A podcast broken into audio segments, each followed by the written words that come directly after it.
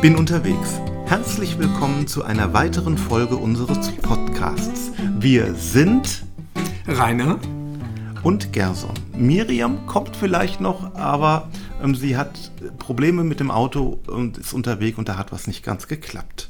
Wir sprechen heute über einen weiteren Text der Bergpredigt. Und dieser Text ist einer der bekanntesten, aber auch schwierigsten, umstrittensten und ähm, auch von Menschen, die sich nicht als Christen bezeichnen würden, einer, den sie am meisten bewundern. Dazu muss noch was gesagt werden, und zwar gerade in unseren Tagen ist er, glaube ich, sehr aktuell. Viele Menschen denken darüber nach und ähm, auch Theologen sagen, ich habe eine Geschichte damit und habe meine Meinung auch schon ein paar Mal geändert in, im praktischen Vollzug. Und ähm, das finde ich sehr spannend. Das ist ein Text, der ähm, Wendungen, auch persönliche Wendungen ihm gegenüber mit sich bringt. Und ich glaube, es ist bei wenigen Bibeltexten so, dass man sagt, ich habe, als ich 18 war, ihn so gesehen, als ich äh, 30 war so, als ich 50 war so und jetzt sehe ich ihn so. Mhm. Ähm, weil er sperrig ist und brillant ist und uns alles abverlangt. Ich freue mich also drauf, wenn wir jetzt über Matthäus 5, Vers 43 bis 48 reden. Das sind Jesu Worte von der Feindesliebe. Wie immer ist es so, dass wir uns natürlich so unsere Gedanken gemacht haben und uns jetzt gemeinsam auf den Weg machen. Und ich bin sehr gespannt, was du, Rainer, zu sagen hast. Magst du mal vorlesen? Ja, ich lese mal vor, und zwar aus der äh, neuen Genfer Übersetzung. Ihr wisst, dass es heißt, Du sollst deine Mitmenschen lieben und du sollst deine Feinde hassen. Ich aber sage euch, liebt eure Feinde und betet für die, die euch verfolgen. Damit erweist ihr euch als Söhne eures Vaters im Himmel. Denn er lässt seine Sonne über Bösen und Guten aufgehen und lässt es regnen für Gerechte und Ungerechte. Wenn ihr nur die liebt, die euch Liebe erweisen, was für einen Lohn habt ihr dafür zu erwarten? Tun das nicht sogar Leute wie Zolleinnehmer? Und wenn ihr nur zu euren Brüdern freundlich seid, was tut ihr damit Besonderes? Tun das nicht sogar die Heiden, die Gott nicht kennen? Ihr aber sollt vollkommen sein, wie euer Vater im Himmel vollkommen ist. Tja, ich denke, es ist gut, wenn wir erstmal so ähm, Teil für Teil versuchen, diesen Text zu verstehen, mhm. bevor wir anfangen, uns Gedanken zu machen darüber, ähm, wie wir das heute umsetzen können. Ja, ja, auf jeden Fall. Erstmal haben wir von Norbert Schmidt gelernt. Nicht genau. sofort in die großen am Text bleiben, Diskussionen. Am Text bleiben. Genau, erstmal gucken, was steht denn da. Ja. Rainer. Da steht was ganz komisches schon mal gleich. Ja. Gleich, das fängt schon, es fängt schon sehr merkwürdig an. Äh, ihr wisst, dass es heißt. Ja. Also das ist ja so eine Eröffnung, die Jesus ja, ja. öfter mal benutzt. Ja, das also, ist bei jedem neuen Gedanken, bei jedem, ähm, wie sollte man sagen, ähm, ähm, ja, ähm, bei jedem neuen, also Gedanken, den er bringt, über jedes Gebot, das er bringt, jede Miniatur, die er hier bringt in der Bergpredigt, da beginnt er die ja immer gleich. Und dann kommt immer ein altes Testament-Zitat. Wollte ich gerade sagen. Am Anfang, am Anfang so eine aus den zehn Geboten. Formel genau. irgendwo. Ja. Genau. Ja, und jetzt steht scheinbar, so sagt Jesus in der im Alten Testament, du sollst deinen Mitmenschen lieben und du sollst deine Feinde hassen. Also ich habe jetzt nicht, ähm, ich habe jetzt nicht mit bibleserver.com äh, das ganze Alte, Alte, Testament durchgeforstet, aber ich bin mir ziemlich sicher, dass es nicht drin steht. Ja. Und das, das irritiert. Ich, ja, das habe ich auch so nicht gefunden. Es steht tatsächlich da, du sollst deinen Nächsten lieben. Mhm. Und dann steht da, wie dich selbst. Ja. Genau. Und da steht nicht deinen Feind hassen. Richtig. Genau. Rainer, was machen wir damit? Das ist ja, schon mal schwierig. das Erste. Es bricht zuerst mal mein Schema auseinander, indem Jesus hier was sagt, was nicht im Alten Testament steht. Genau, und, aber es so sagt, als stünde es drin. Das ist ja das Irritierende. Weil, ja. weil er hätte ja auch zum Beispiel sagen können, ähm, üblich ist, seine Feinde zu hassen und seine Mitmenschen äh, oder seine Mitmenschen zu lieben. Ähm, aber ihr sollt auch eure Feinde lieben. Er hätte es ja auch so formulieren können. Nee, aber ja. er hat so formuliert, als würde es in der jüdischen Bibel stehen. Und das ist schon ein bisschen heftig, finde ich, letztendlich. Ja, ich habe mal so ein bisschen rumgegoogelt da, beziehungsweise ich habe ja hier im Podcast schon mehrfach erwähnt, ähm, dass ich mir das Buch zur Berg Bergpredigt von dem Pinchas Lapid, diesem jüdischen Religionswissenschaftler, angeschafft habe. Und er hat über diesen heutigen Vers da 20 Seiten geschrieben in seinem mhm. Buch. Also Wahnsinn. Und er hat unter anderem da auch drei Theorien aufgeführt, mhm. was es mit diesem ähm, merkwürdigen Feindeshass da auf sich mhm. haben könnte. Und zwar die erste Theorie, das sind also alles Theorien, die nicht er sich ausgedacht hat, sondern diese quasi so in der theologischen Welt rumgeistern. Mhm. mhm. Ähm, das, die erste Theorie ist, dass dieser Spruch aus der Qumran-Sekte stammen würde, weil mhm. da gibt es den Hass gegen alle Söhne der Finsternis. Mhm. Da gibt es Schriften. Aber er sagt, es sei unwahrscheinlich, weil diese Sekte zur Zeit Jesu noch zu fern und zu klein war, als dass das als normativer mhm. Spruch ja. In mhm. die Allgemeinheit eingegangen wäre. Denn er mhm. sah, Jesus sagt ja, ihr wisst, dass es heißt. Mhm. Also es muss was sein, was ja so, also das ist das Erste, was er widerlegt, wo er sagt, das glaubt er nicht, dass es das ist. Das Zweite wäre, Jesus verwendet hier das gleiche hebräische Wort hassen wie in Lukas 14, 26. Ähm, wer nicht seinen Vater, Mutter und Kinder hasst, kann nicht mein Jünger sein. Oder Johannes 12, 25. Wer sein Leben in dieser Welt hasst, wird es zum ewigen Leben bewahren. Also mhm. dieses Wort hassen ist ein besonderes Wort, was er hier auch benutzt. Und ähm, Lapid meint, ähm, das wäre mehr die Bedeutung von geringschätzen. Mhm. Aber auch das ähm, verwirft er dann. und mhm. er tendiert zu einer dritten Theorie und ähm, da muss man natürlich wissen, dass der Herr Lapid, Lapid ja ein, ein jüdischer Wissenschaftler ist. Ähm, dieser Teilsatz, sagt er, vom Feindeshass wurde vom Redaktor Matthäus in den Text eingefügt und Jesus quasi in den Mund gelegt, so sagt es mhm. Lapid. Zu diesem Schluss kommt er, weil er der Meinung ist, dass Matthäus selten eine, jetzt zitiere ich ihn direkt, selten eine Gelegenheit versäumt, um polemische Spitzen und antijüdische Sticheleien in seine Vorlage einzuflechten. Und mhm. als Beweis dafür sagt er, dass die Parallelstelle im Lukas diesen Teil nicht mhm. aufweist. Ich lese die mal kurz auch wieder aus der neuen Genfer Übersetzung. Die steht in Lukas 27 und 28. Mhm. Aber euch, die ihr mir zuhört, sage ich, liebt eure Feinde, tut denen Gutes, die euch hassen, segnet mhm. die, die euch verfluchen, betet für die, die euch Böses tun. Fertig aus. Mhm. Das war's. Mhm. Na, also, hm, jetzt ja. bist du dran. Ja. Also ich lese nur gerade hier, ihr habt gesagt, ihr habt gehört, dass gesagt worden ist. Mal kommt den Alten, und dann kommt es immer wieder so stereotyp. Mhm. Also Jesus zitiert dann immer Bibel, aber er zitiert sie vom Hörensagen her. Okay. Ja, also er sagt nicht, äh, hier steht nirgends in der Bergpredigt, in der Schrift steht. Mhm. Ja, mhm. und es gibt, ich, ich kann sie jetzt leider nicht sagen, ich meine, es gibt noch eine Stelle, wo er einen Spruch zitiert, der auch nicht im Alten Testament zu finden ist. Mhm. Ähm, aber das müsste ich nochmal nachgucken. Das meine ich mich daran zu erinnern. Es gibt zwei dieser Sachen. Und ich würde eher sagen, ähm, dass es schon von Jesus kommt. Das okay. ist so eine Grundannahme, wo ich sagen würde, wenn es in den Evangelien steht, dann wird es schon von Jesus kommen. Ähm, ich kann mir das auch gut vorstellen. Das, der Punkt ist ja, dass es im in der Zeit Jesu im Pharisäismus oder Judentum eine Diskussion darüber gab, wer ist denn mein Nächster? Mhm. Das finden wir ja auch beim barmherzigen Samariter. Ja, klar. Dieses ja. Gleichnis ja. entzündet sich ja an der Frage, wer genau. ist denn mein Nächster?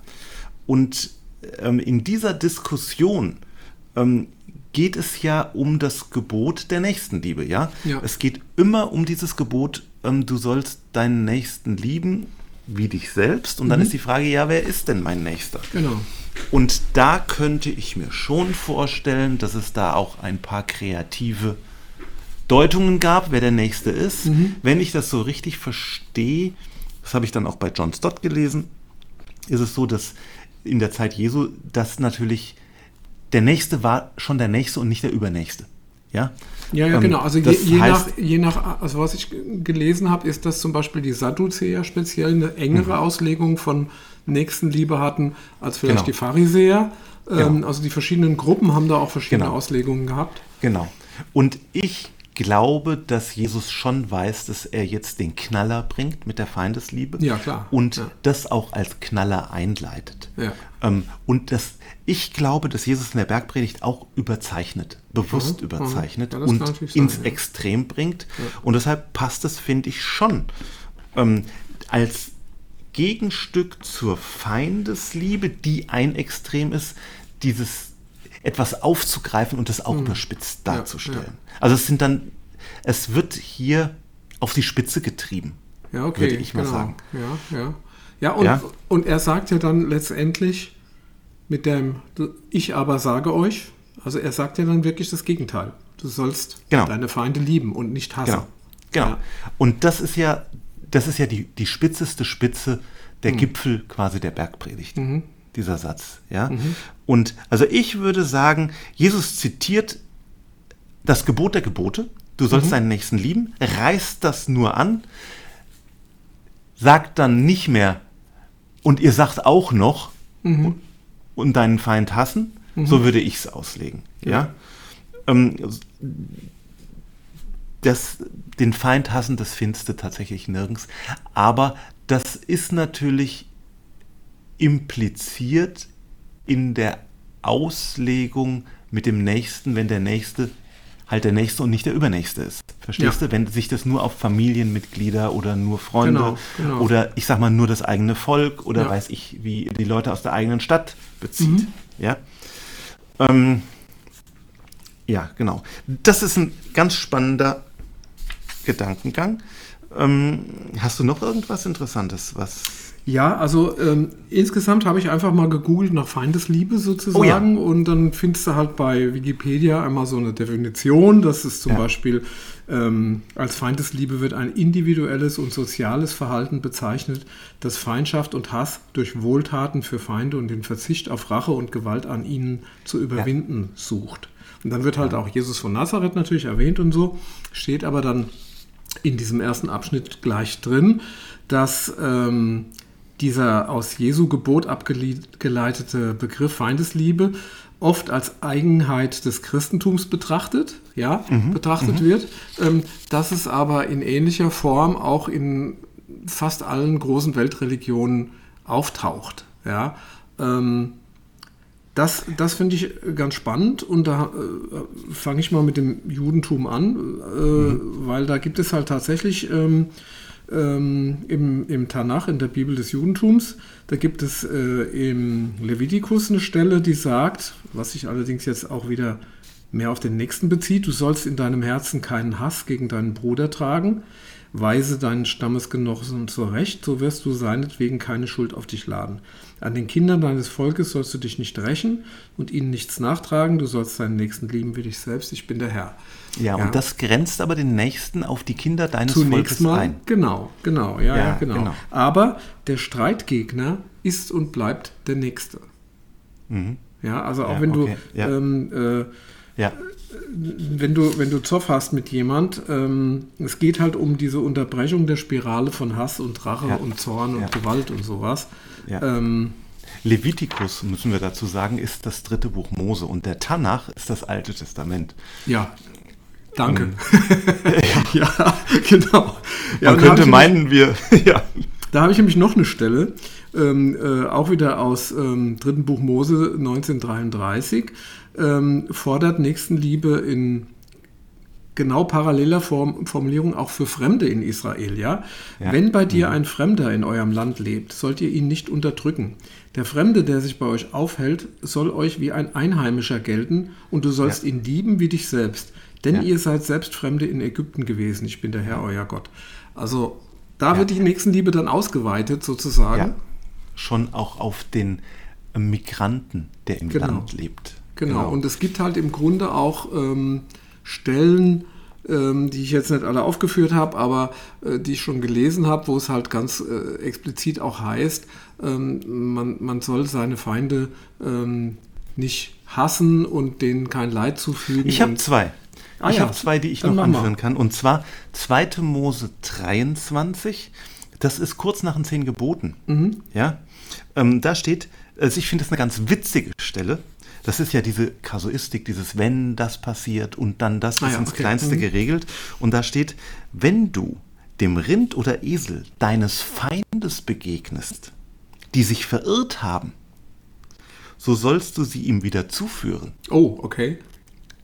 Also das heißt, wenn jetzt dem Feind das Viech abgehauen ist und Ja. das läuft da durchs Land, sollst du nicht das da den Abgrund runter oder zu deinen eigenen tun, sondern ihm wieder bringen. Ja. Und dann, das nächste ist dann nochmal, wenn du den Esel deines Widersachers, ich finde das, das ist so bildlich, so Ja. witzig. Ja, genau. Wenn du den Esel deines Widersachers unter seiner Last liegen siehst, also der hat das Viech so beladen, Ja, dass dass es zusammengebrochen ist. ist, ja. Ja? Ja. Und er steht aber auch daneben, das impliziert dann der nächste Satz, so lass ihn ja nicht im Stich, sondern hilf ihm, hilf mit ihm zusammen, dem Widersacher, dem Tier auf. Okay. Also da, das Ja. ist noch nicht Feindesliebe, aber hier ist schon was angedeutet. Ja, genau. genau. Ja, und noch mal stärker kommt es dann in Sprüche 25 bei Salomo. Da steht nämlich dann explizit: Hungert dein Feind, so speise ihn mit Brot, dürstet ihn, so tränke ihn mit Wasser. Denn, und das kommt wieder ein ganz besan- be bekannter Satz, denn du wirst feurige Kohlen auf sein Haupt häufen. Das hat Herr Paulus doch zitiert, oder? Mit den feurigen Kohlen.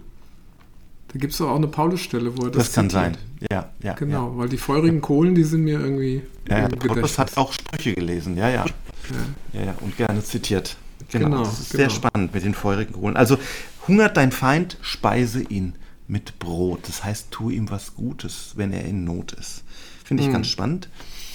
Ich habe auch geguckt ähm, auf deinen Rat hin unter Feindesliebe bei Wikipedia und habe auch Texte aus dem Buddhismus und Hinduismus gefunden Genau. die sich damit beschäftigen. Mich hat das auch nicht wirklich verwundert. Also es gibt ja auch, gerade im Hinduismus ist es, glaube ich, wo jedes Tier, selbst die Ameise, Ja. geschont wird, dass Auch man auf keinen Fall ja, irgendwelches Leben zerstört. Genau. Und in dem Zuge macht es schon Sinn und ist konsequent, wenn man auch alle Menschen, egal wie es sich einem Ja. gegenüber verhält, ähm, wertschätzt und achtet. Ja, ein sehr bekannter Hinduist, den wir alle kennen, der Mahatma, Mahatma Gandhi. Gandhi. Ja. Der Ja, war natürlich. ja auch inspiriert, der kannte natürlich auch die Bibel, äh, weil er hat ja in äh, Ja. Südafrika gelebt lange Zeit und ähm, äh, der, äh, also da muss ich ein bisschen ausholen. Es gibt, es gibt im Hinduismus ähm, ähm, in den allerältesten Schriften, die schon teilweise 1500 vor Christus zusammengetragen wurden, da gibt es ähm, ein Prinzip des Nichtverletzens, was du gerade gesagt hast. Also das nennt sich Ahimsa. Ja, ähm, danach soll jede Gewalt in Taten, Worten und Gedanken gegen andere vermieden werden. Ja, und ähm, der Mahatma Gandhi, der hat dieses Ahimsa, diesen Gedanken, als unbedingten Verzicht auf negative Taten und Gedanken gegenüber feindlichen Menschen und tätige Sorge für ihr Wohlergehen begriffen. Der hat es dann Love Ahimsa genannt. und ähm, ja, also unendliche Selbsthingabe im Sinne des Neuen Testamentsbegriffs der Agape. Also der hat sich darauf bezogen sogar und das finde ich total spannend. Ähm, das Zitat von ihm ist, in seiner positiven Form bedeutet Ahimsa die umfassendste Liebe, die größte Wohltätigkeit. Wenn ich Ahimsa befolge, muss ich meinen Feind oder einen Fremden so lieben, wie ich meinen falsch handelnden Vater oder Sohn lieben würde. Ähm, dieses aktive Nichtverletzen schließt notwendig Wahrheit und Furchtlosigkeit ein. Also das fand ich ganz spannend. Ähm, das ist ja jetzt quasi so eine Vermischung sozusagen. Also er, er bezieht, also er hat ja auch mal geäußert, dass, dass er ähm, Jesus verehrt im Grunde als Mensch und ja, Ja, ja. nicht als Gott wie wir, sondern ja. Und ähm, äh, im, Im Buddhismus ist es genauso, wie du gesagt hast. Das ist, das ist im Grunde, ähm, da gibt es halt auch so ähm, äh, einen Vers, äh, der sagt, besiege äh, oder in Klammer erobere Zorn durch Liebe, besiege Böses, Böses durch Gutes, besiege Anhaftendes durch Geben, besiege den Lügner durch die Wahrheit. Also nirgendwo steht es so explizit wie bei Jesus. Ja, ja, ja. Ja, Also auch Jesus nicht im Islam. Je- da weiß ich nicht, ob es da steht. Nee, da steht es auch nicht. Also da, da, da, da gibt es so Dinge, dass du nicht. auch die Wahl hast in deinem Leben, das Gute oder das Schlechte zu tun. Und du sollst dich für das Gute entscheiden. Ja, ja aber das ist dann sehr auslegungsbedürftig. Ja. ja. Ähm, also hier steht, liebet, liebt eure Feinde, in- sagt Jesus. Mhm. Ähm, da ist das Wort Agape. Ähm, das ist die Liebe, Ah, die. okay. Ja, also Ja. das ist letztlich die göttliche Liebe. Das ist die Liebe. Also ich kann das hier aus dem Griechischen. Ähm, tatatat, Agapate. Tus, Echtrus, Hymon. Agapate. Also liebt eure Feinde. Ja. Das ist die göttliche Liebe, die kein, keine, die nicht um etwas willen liebt, sondern den anderen um seines Seins willen liebt, nicht weil sie etwas um- erwartet. Ja, genau, genau. Also, also letztendlich ist das die Liebe, die der Paulus da im Korinther Ja, genau. zitiert. Also Genau. Ja, ja, hofft ja. alles. äh, Ja, es ist auch die Liebe, von der Jesus geredet hat immer. Ne? Ja, genau, genau. Und das ist ähm, das zweite Wort, was im Griechischen im Neuen Testament steht, ist dann die Philia, das ist die Freundesliebe. Mhm, genau. Ja. genau. So, und das nächste, was interessant ist, oder willst du noch was dazu sagen zur Liebe? Ja, das, das Thema Liebe. Also ich wollte nur sagen, dass wir uns natürlich im Deutschen ein bisschen mit diesem Wort einfach schwer tun, weil wir ein Stück Ja. weit ja immer damit ähm, diese Partnerschaft äh, zwischen Mann und Frau oder, oder überhaupt diese, ähm, ja, Ja. diese Ar- Art von Liebe auch, auch äh, zwischen, also gleichgeschlechtlich oder, oder, oder äh, heterosexuell verstehen, ähm, äh, aber nicht so sehr die Freundesliebe. Und wenn, wenn du jetzt sagst, das ist diese Agape-Liebe, das ist diese göttliche Liebe sozusagen, ähm, dann fällt mir das insofern leichter, als dass ich dann auch vor dem Hintergrund sagen kann, jeder ist ein Geschöpf, wir sind alle Mitgeschöpfe, wir sind alle Geschwister, Ja, um es genau. jetzt mal ganz banal Also- zu sagen. Ich habe das mal so gehört, Agape kann man auch mit der Mutterliebe vergleichen, weißt du? Auch Okay. eine Mutter, die ein Kind hat, was, ich sag mal, beeinträchtigt ist, was vielleicht auch eine Ja. körperliche Sache hat, wo andere den Blick wegwenden, weil sie sagen, die liebt dieses Kind. Nicht, Ja. weil es etwas bringt oder ihr etwas zurückgibt, sondern weil es existiert, weil es ihr Kind ist. Das ist diese Ja, Agape. nicht um der Leistung willen, genau, genau. Und wir sind ja, Ja. so, so, so sehr auf ja, Leistung und gepolt. zum Beispiel Eros liebt um der Schönheit willen. Ja, stimmt. Ja, Ja. das kann auch ein schöner Sonnenuntergang sein oder sowas. Ja, ja. Ja, ja. Das, oder ein Kunst. Ja, ähm, genau. Eros hat immer was mit Ästhetik zu tun. Und Ja, von Agape daher finde ich den, den Spruch ja, jetzt, den ich eben gerade zitiert habe von dem Gandhi, ich liebe meinen Feind oder ich soll meinen Feind genauso lieben, wie ich einen Familienangehörigen, der was falsch gemacht hat, schreibt er ja da. Ja. Also Ja. natürlich bleibt mein, meine Schwester oder mein Bruder immer mein Bruder oder meine Schwester, ja, egal was sie machen. Meine Kinder bleiben immer meine Kinder, die werde ich immer lieben. Mhm. Meine Frau genauso, ähm, egal was sie machen letztendlich. Mhm.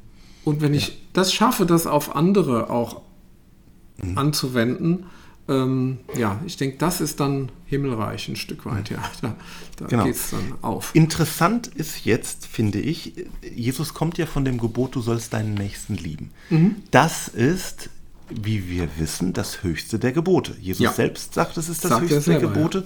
Genau. Und auch die Pharisäer seiner Zeit sagen. Also einmal gibt es im Neuen Testament, fragt Jesus einen Pharisäer und oder Mhm. einen Schriftgelehrten und einmal fragt ein Schriftgelehrter Jesus. Und beide sagen an unterschiedlichen Stellen, das ist das höchste aller. Gebote.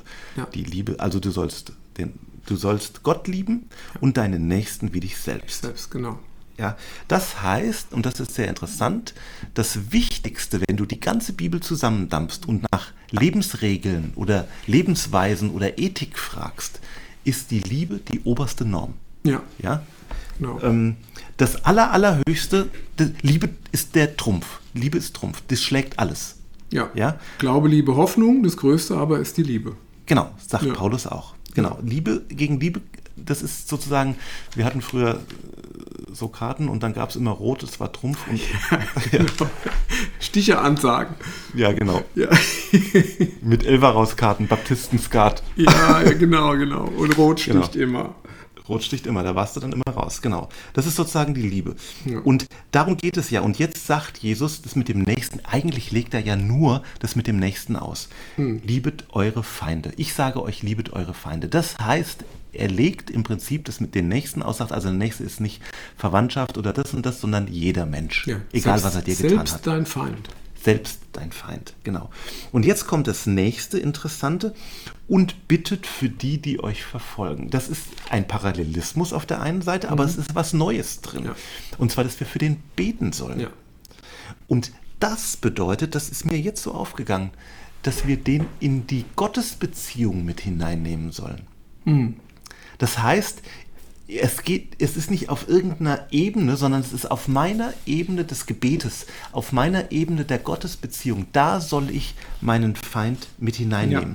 Und der Umgang von mir mit meinem Feind hat etwas mit meiner Gottesbeziehung zu tun.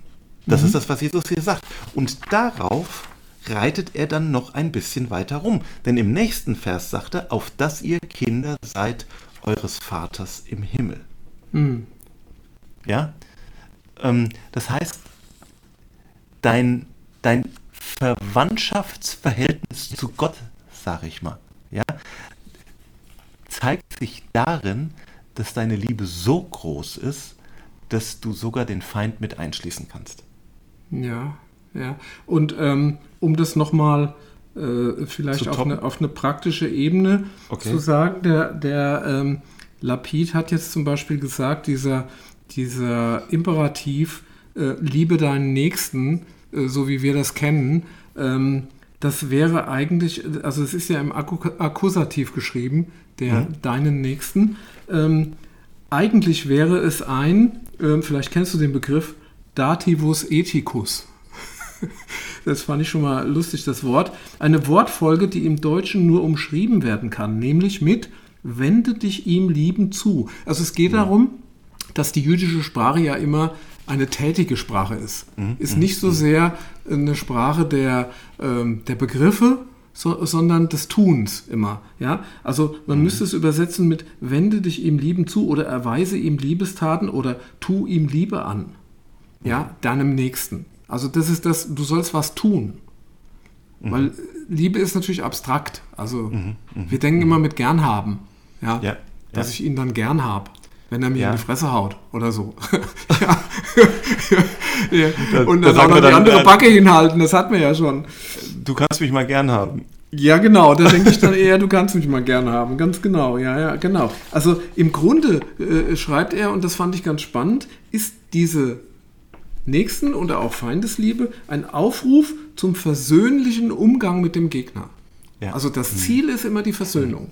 Okay, spannend. Ja, Ja. Ähm, das auch der äh, tut wohl denen, die euch hassen, ist ja auch, geht es ja auch weiterhin, auch bei, bei Lukas in der Parallelstelle. Also das mit dem Feind ist so eine Geschichte, muss ich sagen, wer von uns privat hat denn einen Feind? Also von uns in Anführungsstrichen normalen Menschen, ja. Also Feind ist so ein hartes Wort. Das ist ein hartes Wort, aber ähm, ich kriege das schon so mit, dass ähm, gerade heute wieder im Gespräch mit jemand, ähm, da sitzen Kollegen zusammen, ein Kollegium, und da wird gemobbt. Da wird richtig Ja, aber gemobbt. ist das vielleicht eher jetzt selbst, selbst der Hasser wäre noch zu viel für sowas, aber, aber ähm, Ja, also es gibt einen Unterschied zwischen dem Feind und dem Hasser, sagt äh, Lapid letztendlich, Okay. ja. Weil er meint, dass jemand, wenn jemand ähm, einen Hass auf jemand hat, dann kann das eine, ist das vielleicht eher eine vorübergehende Geschichte, als wenn da eine Feindschaft ist. Mhm. Wobei, ich weiß es nicht. Also Ja. Ich habe immer Feind immer, immer mehr so völkermäßig gesehen, weißt du? Ja. Ich muss dann immer an Also Deutschland, glaube, das- Frankreich denken, ja, der Erbfeind und so ein Quatsch, ja, früher. Ja, das hat da sicher nochmal andere Dimensionen, aber wenn du das mitkriegst, wie auch gehetzt wird und bei jeder Gelegenheit dann versucht wird, der andere schlecht zu machen oder so, Ja, den anderen natürlich. schlecht zu machen, Ja. ähm, das ist schon, wo nichts mehr möglich ist, ja. Das, das gibt es schon und das Ja, ist gut, nicht selten. gut, okay, okay. Und, und in dieser Situation sagt Jesus, sollst du ihn nicht nur durch Höflichkeiten dir vom Leib halten, sondern es geht um ein redliches sich bemühen, ein Werben und ein Ringen, schreibt Lapid, um den anderen, auf dass er sich ändere, seinen Hass aufgebe und zum Bruder werde.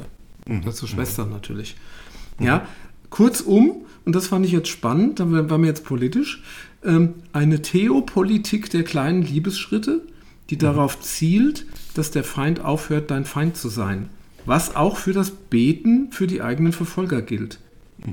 Ja, also im Grunde ähm, ist das schon ein, auch ein politischer Text.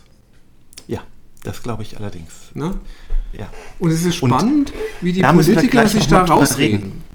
Ja, da müssen wir gleich nochmal drüber reden. Ja, wir okay. bleiben noch einen kleinen Moment bei dem Text und Ja. dann kommen wir auf die große Weltbühne der Politik Alles klar. mit unseren ähm, schmalen Äußerungen hier. Ja. Ähm, also das, was mir wichtig war, ist den Feind, der jetzt auf einer Ebene ist, auf einer persönlichen Ebene ist, in die Gottesbeziehung mit hineinzunehmen und für ihn zu beten. Ja. Ja, Ja, das stimmt. Und das ist ein Gedankengang, den ähm, Jesus hier anstößt. Und ähm, er kommt dann in einer ganz großen Logik. Ähm, das finde ich ganz spannend. Dann argumentiert er ja und sagt, Gott lässt seine Sonne aufgehen über Böse und Gerechte. Ja.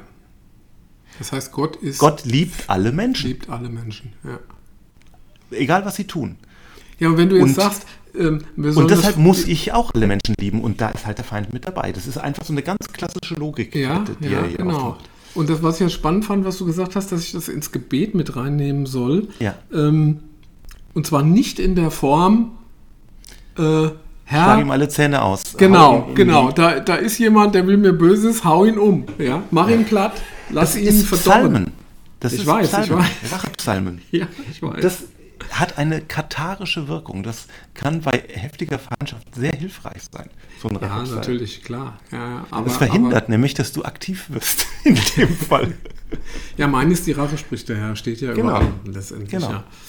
Genau. Von das, daher, das es schreibt ist- Paulus, glaube ich, zwei oder dreimal. Das ist nicht unser Ding. Was ich bei dem Ganzen finde, ist, also das eine ist, Jesus hat es selber gelebt, bis ins Extrem. Ja. Und ich finde den stärksten Satz, wenn er am Kreuz hängt und betet, Vater, vergib ihnen, denn sie wissen nicht, was sie tun. Ja. Das fand ich, aber ich habe auch nochmal darüber nachgedacht. Er sagt nicht, ich vergebe ihnen, Nee, genau. sondern er schaltet Gott dazwischen. Ja. Also er schaltet immer Gott dazwischen. Er sagt vielleicht, ich kann es nicht mehr. Und du prüf es, Ja, ob genau. du ihnen vergeben willst. Ja. Ja. also das fand ich auch hilfreich.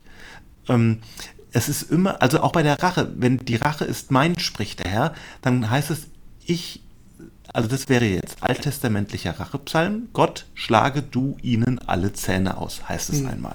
Ja, so hört der Psalm, glaube ich, sogar auf. Mhm, Ja, ja. Und dann ähm, ist es aber so, nicht Gott, ich schlage ihnen jetzt alle Zähne aus, Ja. Sondern gib mir die Kraft, gib mir einen starken Arm, damit ich es Genau. umhauen kann. sondern mache du. Und das Ja. ist wesentlich gesünder. Und das heißt, ich stelle Gott zwischen den Feind und mich. Und Gott ist der Neutrale, der alle liebt, aber der auch richtet. Und ich lasse los. Ja, Ja, also das Ja. befreit mich ja ja. von genau. diesem Hass. Ja, letztendlich, wenn ich sage, Gott, es ist dein Ding. Du Genau. wirst es richten äh, Ja. und wenn es am Ende aller Tage ist, irgendwann wirst du es richten. Ja, genau. Ja, Und ich kann auf diese Weise loslassen und frei werden. genau. Sonst kann man durch ähm, erfahrenes Unrecht sich selber vergiften Ja. und dabei kaputt gehen. Ja, bin ich Spezialist für. ich bin äh, so nachtragend wie ein Elefant manchmal. Oh ja. Ja, also ich habe da schon, das ist so eine schwache Seite. Das ist, muss ich echt zugeben. Wenn da irgendwas, ich vergesse es So. nicht. Und wenn dann Menschen traumatische, dramatisch traumatische Erfahrungen gemacht Ja. haben, wo etwas wirklich Schlimmes passiert ist, ähm, dann ähm, kannst du ja selbst durch dieses Trauma, also ich glaube, da kann ich gar nichts mehr zu sagen, ja, ähm, weil das kann einen aber zerfressen, das kann einen Ja, natürlich. Ja, ja. Und da ist das vielleicht der Ansatz, davon frei zu werden. Ja, aber es ist tatsächlich so, dass ich manchen Leuten, von denen ich denke, dass sie mir Unrecht getan haben, vor was weiß ich wie vielen Jahren, also ja. ich weiß es vor wie vielen Jahren, ich sage es jetzt nicht, äh, äh, nicht ähm, frei begegnen kann. Ja. Weil das immer dazwischen steht. Ja. Und diese Person weiß es vielleicht schon gar nicht mehr. Also mit Sicherheit weiß es nicht mehr. Ja? Und das ist eigentlich vom Kopf her, weiß ich genau, ich bin da der Gebundene, nicht diese Person, die mir mal irgendwann, was weiß ich, mich mal äh, vor allen blamiert hat oder irgendwas, sondern ich kann das nicht vergessen. Also ich weiß, ich müsste da loslassen. Und, Und ja, was jetzt ist mal der Weg? Effekt. Ja, was wäre der Weg, um beten. loszulassen? Für denjenigen beten, zum genau, Beispiel. Dass Gott dazwischen tritt irgendwie, ja. dass Gott dazwischen treten lässt. Ja. Das ist spannend, ja. Ja, ja. Wow. So, okay. ja. Was ich noch mir notiert und gedacht habe, ist, das Ganze ist nicht so einfach. Das heißt, es ist letztlich die Spitze oder der schwierigste Punkt dieser eschatologischen Spannung des Reiches Gottes. Mhm. In der Bergpredigt geht es ja ums Reich Gottes. Und das Reich Gottes ist schon da, aber noch nicht da. In dieser mhm. Spannung ist es ja. Das heißt, es ist jetzt schon, also irgendein Theologe hat mal gesagt, man muss sich das so vorstellen wie ein in den Bahnhof einfahrender Zug, der aber noch nicht steht. Ja. Ja? ja. Und ähm, da ist die Feindesliebe natürlich etwas, was uns extrem herausfordert. Jesus hat sie gelebt. Für uns ist es schwer. Der Sinn der Feindesliebe ist absolut einleuchtend. Es macht halt Sinn, Feindschaft, Böses durch Liebe zu überwinden und nicht durch Feindschaft. Sonst ja, gerät man halt in eine Spirale der Gewalt hin. Genau, es ist der einzige Weg, ja. ähm, das Ganze zu beenden, indem man den Feind zum Freund macht. Ja, genau. Ja, denke ich mal. Also das ist, ähm, man muss es durchbrechen und selbst wenn man sich an dem Punkt ungerecht behandelt fühlt, sage ich mal, und dann das, das aber dann trotzdem nicht dauernd thematisiert, sondern zurücknimmt ja. und die Hand ausstreckt, obwohl man ja. denkt, der andere müsste. Mhm. Also es muss eigentlich von dir ausgehen dann mhm. selber. Mhm. Ähm, auf den anderen wieder zuzugehen. Ja, ja, ja. Und das nicht ähm, sich verhärten lassen. Genau. Ja, also das, ähm, ja. Das Und ist eine, eine, eine, spannende Geschichte, ja. ja. Genau. Also das Ziel ist letztlich eine bessere Welt, sage ich mal. Und das finde ich ganz wichtig. Und jetzt, denke ich, sollten wir auch über die Umsetzung reden. Mhm. Ähm, wir leben in einer Welt, in der dieses Gebot der Feindesliebe eine ganz neue Brisanz gewonnen hat und auch, ich sag mal, christliche Ethiker, die ich höre, mhm. ähm, sagen, also so wie ich über das Gebot vor einem Jahr gepredigt habe, kann ich im Moment nicht mehr drüber predigen. Mhm, mh. Das ja. fand ich, finde ich halt sehr spannend ja. zu hören. Also ich denke da gerade an den Tobi Fikes in seinem mhm. Podcast, ähm, zu sagen, ähm, ich war, habe doch sehr naiv geredet. Und ähm, im Angesichts dieses Krieges ähm, sieht das plötzlich anders aus. Ja. Ähm, und ich fühle mich in Frage gestellt. Kann ich das einfach so locker flockig meinen lieben Brüdern und Schwestern, die im Ukraine-Café in Lachen sitzen, so sagen? Mhm. Liebet eure Feinde. Mhm, ja, mhm, mhm. ähm, und das finde ich jetzt, das ist vielleicht auch für unsere Hörerinnen und Hörer ähm, eine Diskussionsfrage. Hier geht es jetzt los. Ja, genau. Also spätestens da wird klar, dass die ganze äh, Sache politisch ist, ja. Hochpolitisch. Und, hochpolitisch ja. und warum das so ist. Also ähm, es gibt ja genügend auch Politiker, die sagen, ähm, man kann mit, mit der Bergpredigt keine Politik machen und sowas, ja. Mhm. Ähm, es ist so, dass wir kennen ja diese sogenannte Zwei-Reiche-Lehre. Ich glaube, ja. hat Luther Martin die eingebracht oder im ja. Mittelalter irgendwann? Das hat, das, ich glaube, das ist ursprünglich, oh Mensch, frag mich so Sachen nicht so aus dem FF. Ist noch älter, Das glaube ich von Augustinus. Ach, ähm, okay. Ähm, der hatte, der, ich habe das sogar mal gelesen, der, das ist ein ganz, ganz dickes Buch. Das eine heißt der Staat der Welt und das andere ist der Gottesstaat. Ich bin im Staat der Welt stecken geblieben. Okay. Ja, also ich erkläre es ganz kurz. Es geht halt im Grunde um die Trennung von Religion und Staat. Ja, und ähm, ja, genau. das kennt Jesus nicht in dieser Zeit. Jesus war auch Jude. Ja, genau. Und das und ist eine komplett andere darauf Nummer. will ich raus, ja. Ähm, für ihn äh, gab es nur einen Gesamtmenschen unter einem Gott und einen Traum von allumfassendem Himmelreich. Mhm. Ja, also und deshalb ist alles, was er sagt, letztendlich, auch über was wir die letzte Zeit gesprochen haben, immer sowohl persönlich als auch politisch. Es ist beides, mhm. weil wir als Menschen einfach politisch sind, letztendlich, ja. Also ja, die, die ähm, äh, äh, ich muss wieder den Lapid äh, kurz zitieren, ja. Ähm, Genau wie die Leiblichkeit und die Sorge um das leibliche Wohl nicht von seiner Berglehre zu trennen sind, genauso wenig kann die Politik aus seiner Frohbotschaft amputiert werden, schreibt er. Ja, mhm. also das gehört da einfach mit rein, das finde ich, das ich spannend. Und ähm, als äh, also der Richard Rohr da äh, sieht es ähnlich, der schreibt das ja auch immer wieder. Und ich finde, dieses Konzept, Freunde zu Freunden machen, haben wir alle erlebt nämlich in der Zeit nach ja. dem Zweiten Weltkrieg, ja, ja genau. wo ähm, sowohl im Westen mhm. mit westlichen Nachbarn als auch im Osten innerhalb mhm. des äh, östlichen, der östlichen Staaten ähm, über, über Jugendaustausch, genau. über Städtepartnerschaft und so weiter es wirklich geschafft wurde, äh, ja. Staaten, die, also wenn ich jetzt an Deutschland, Frankreich denke, sogenannte ja. Erz- und Erbfeinde waren, äh, mhm. über Jahrhunderte, zu Freunden zu machen. Also ich könnte mir ja. jetzt wirklich nicht mehr vorstellen, mit dem Gewehr nach Frankreich einzumarschieren. Also es, es ist sowas Unvorstellbares. Dafür trinken wir viel zu gerne den Wein von denen. Auch das, genau, genau, ja. Also das, das ist so, ja, so absurd, ja. Ja, natürlich. Und das ist ähm, Friedensarbeit. Genau, genau. Und das ist, finde ich, der große Ansatz und der ist auch sehr, sehr gut. Das ist, ist ähm, Friedensethik, Friedensansatz, Friedensforschung. Ja. Und das hat seine Wurzel hier. Sehe ich auch der so. Bergpredigt. Das sehe ich auch so. Mhm. Genau. Mhm. Also auch egal, ob jetzt jemand ähm, Christ ist oder sich nennt oder ob er ähm, nur humanistisch oder sonst wie tickt und mhm. nicht glaubt.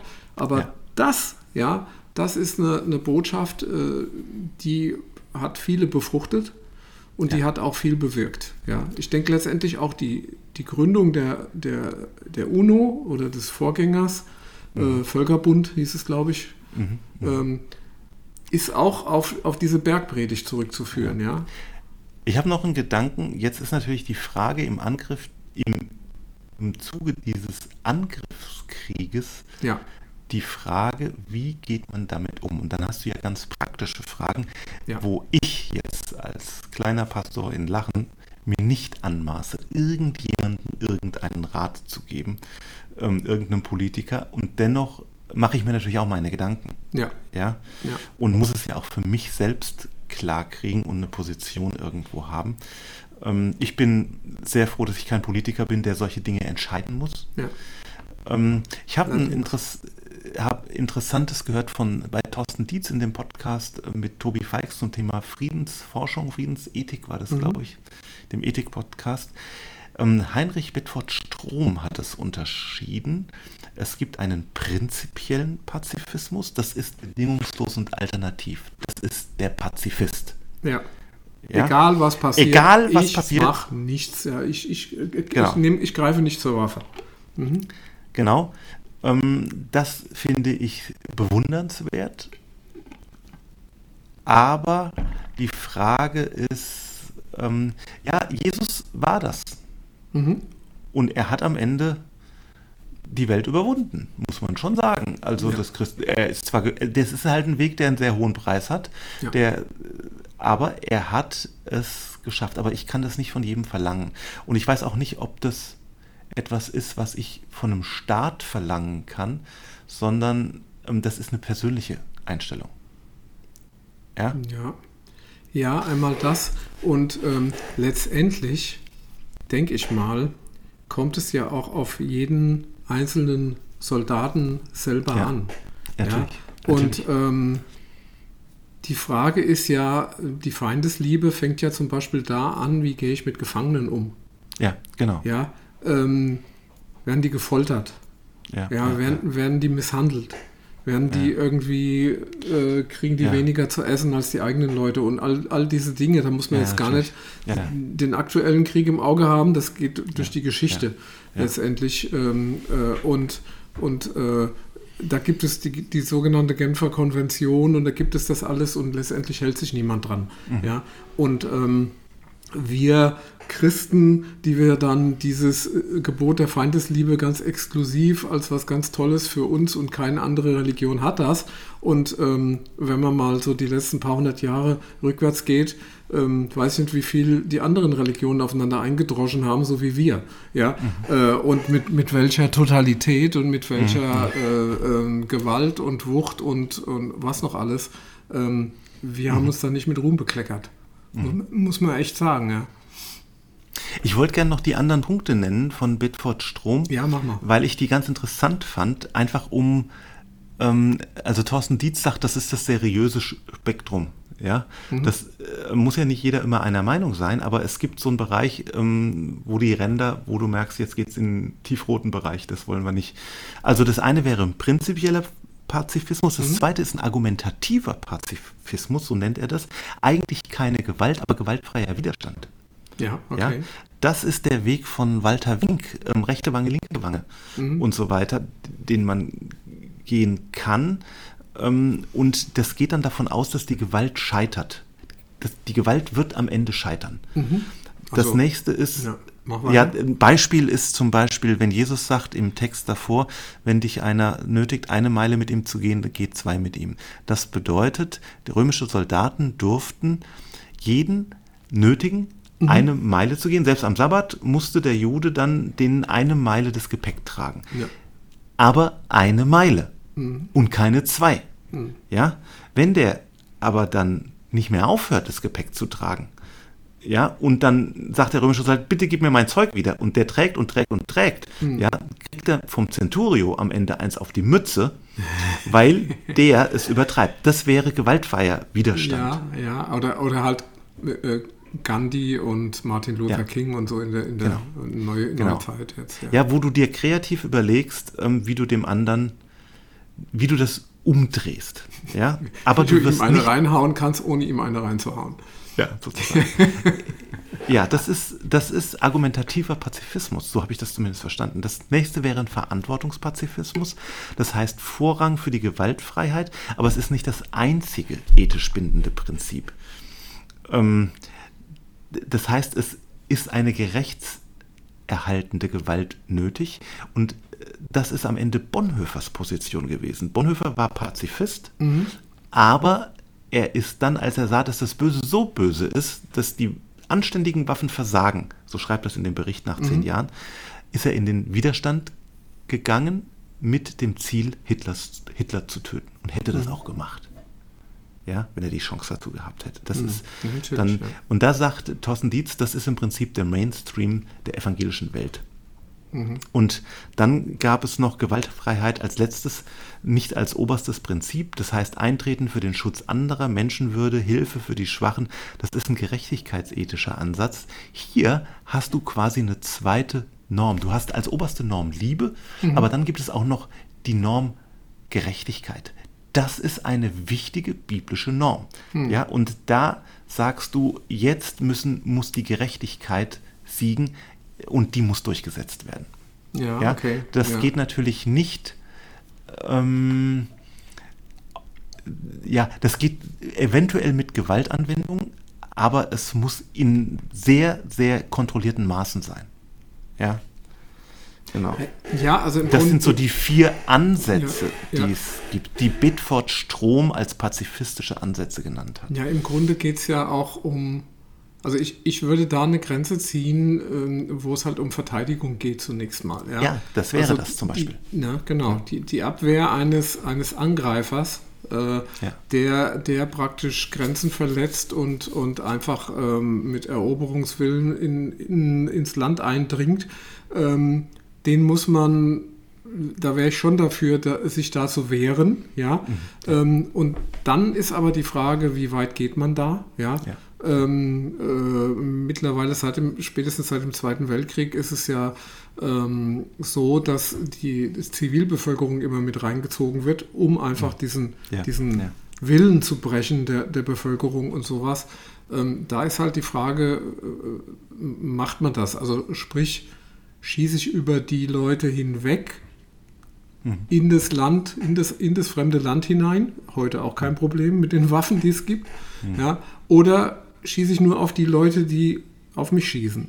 Mhm. Ja, ähm, ja, also das ist alles, wie du schon sagst, ja, wir ja. sitzen hier im Trockenen ja, und diskutieren über Dinge, die wir wahrscheinlich völlig anders bewerten würden, wenn jetzt hier das Nachbarhäuschen zusammenfallen würde, weil gerade wieder irgendeiner reinballert. Ja. Hm, genau.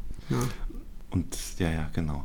Und deshalb, ähm, ich finde aber, es gehört in diese Folge hinein, dass wir das nicht ausklammern, darüber nee. zu reden. Und ich fand diese vier Wege spannend ohne mich ganz auf einen festlegen zu können. Ja, das, ähm, mm, das einfach mal zu nennen und ja. als Gedankenanstoß auch für Das müsste man dann machen, wenn man in der Situation ist halt, ja. ja. Genau. Jo, Rainer. Jawohl. Dann, ich habe noch eine ganz kurze ja. Geschichte, weil dieses Konzept äh, Freunde zu Feinden zu machen, ich denke, gerade, gerade wie wir als, als Deutsche. Zu Freunde zu Feinden Ach, machen oder oh, Feinde oh, oh, das war, das war freudsche Fehlleistung jetzt wieder. Feinde zu Freunden machen, meine ah, ich ja, natürlich. Ja, ja. Das, ja, das Brauchst du auch nicht rausschneiden, das war jetzt, äh, ich habe schon halb gelesen und immer noch geblubbert.